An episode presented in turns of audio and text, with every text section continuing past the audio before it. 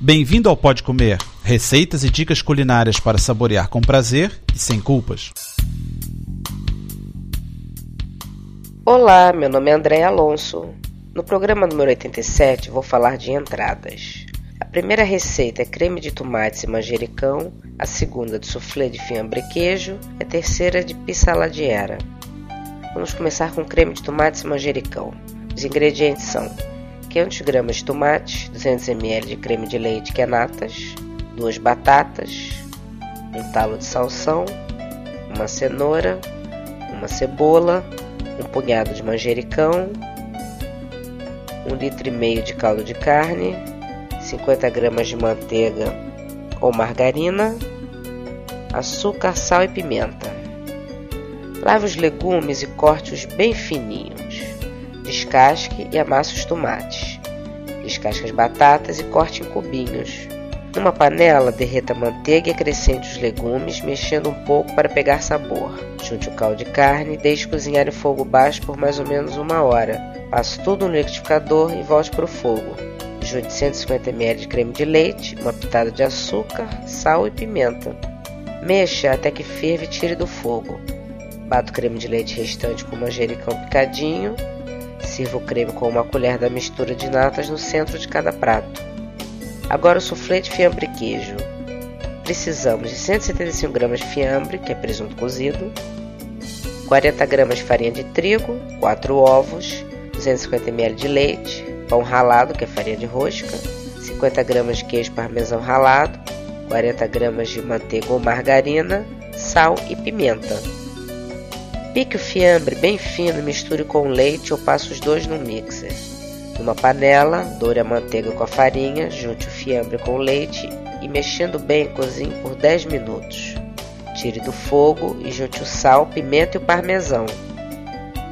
Espere esfriar e junte as gemas batidas. E quando estiver completamente frio, junte as claras em neve e uma pitada de sal. Coloque a mistura numa forma de soufflé untada e polvilhada com pão ralado. Deixe cozinhar em forno médio por mais ou menos meia hora ou até que fique estufado e dourado. Sirva bem quente. E agora a pissaladiera. Os ingredientes para a massa: 150 gramas de farinha de trigo, 75 gramas de manteiga ou margarina, meio copo de água e sal. Para o recheio: 250 gramas de cebolas, 2 tomates, 7 azeitonas pretas, 7 anchovas sem espinhas, alho alecrim picadinhos, 50 gramas de manteiga ou margarina, sal e pimenta. Doure a cebola fatiada em 40 gramas de manteiga. Junte uma colher de água, sal e pimenta. Cubra e deixe cozinhar lentamente por 15 minutos. Peneire a farinha de trigo formando um círculo com um buraco no meio sobre a mesa. No centro, coloque o sal, a manteiga e amasse os ingredientes formando uma massa. Adicione a água, amasse energicamente e forme uma bola com a massa. Espalhe a massa batendo nela com a palma da mão e forme novamente uma bola, repetindo essa operação por três vezes. Depois, sobre uma mesa enfarinhada, estenda uma folha de massa com 3 mm de espessura com um rolo de cozinha. Com a folha de massa, forre o fundo e as paredes de uma forma baixa de 24 cm de largura. Forme uma borda e belisque em volta. Coloque as cebolas cozidas sobre a massa, espalhe o alho e o alecrim. No centro, põe uma rodela de tomate e ao redor mais sete rodelas.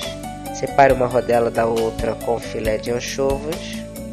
Termine a decoração com as azeitonas. Distribua alguns pedaços de manteiga e tempere o tomate fatiado com sal e pimenta. Coloque no forno quente por uns 20 minutos até que esteja bem cozida e dourada. Desenforme e sirva. E bom apetite!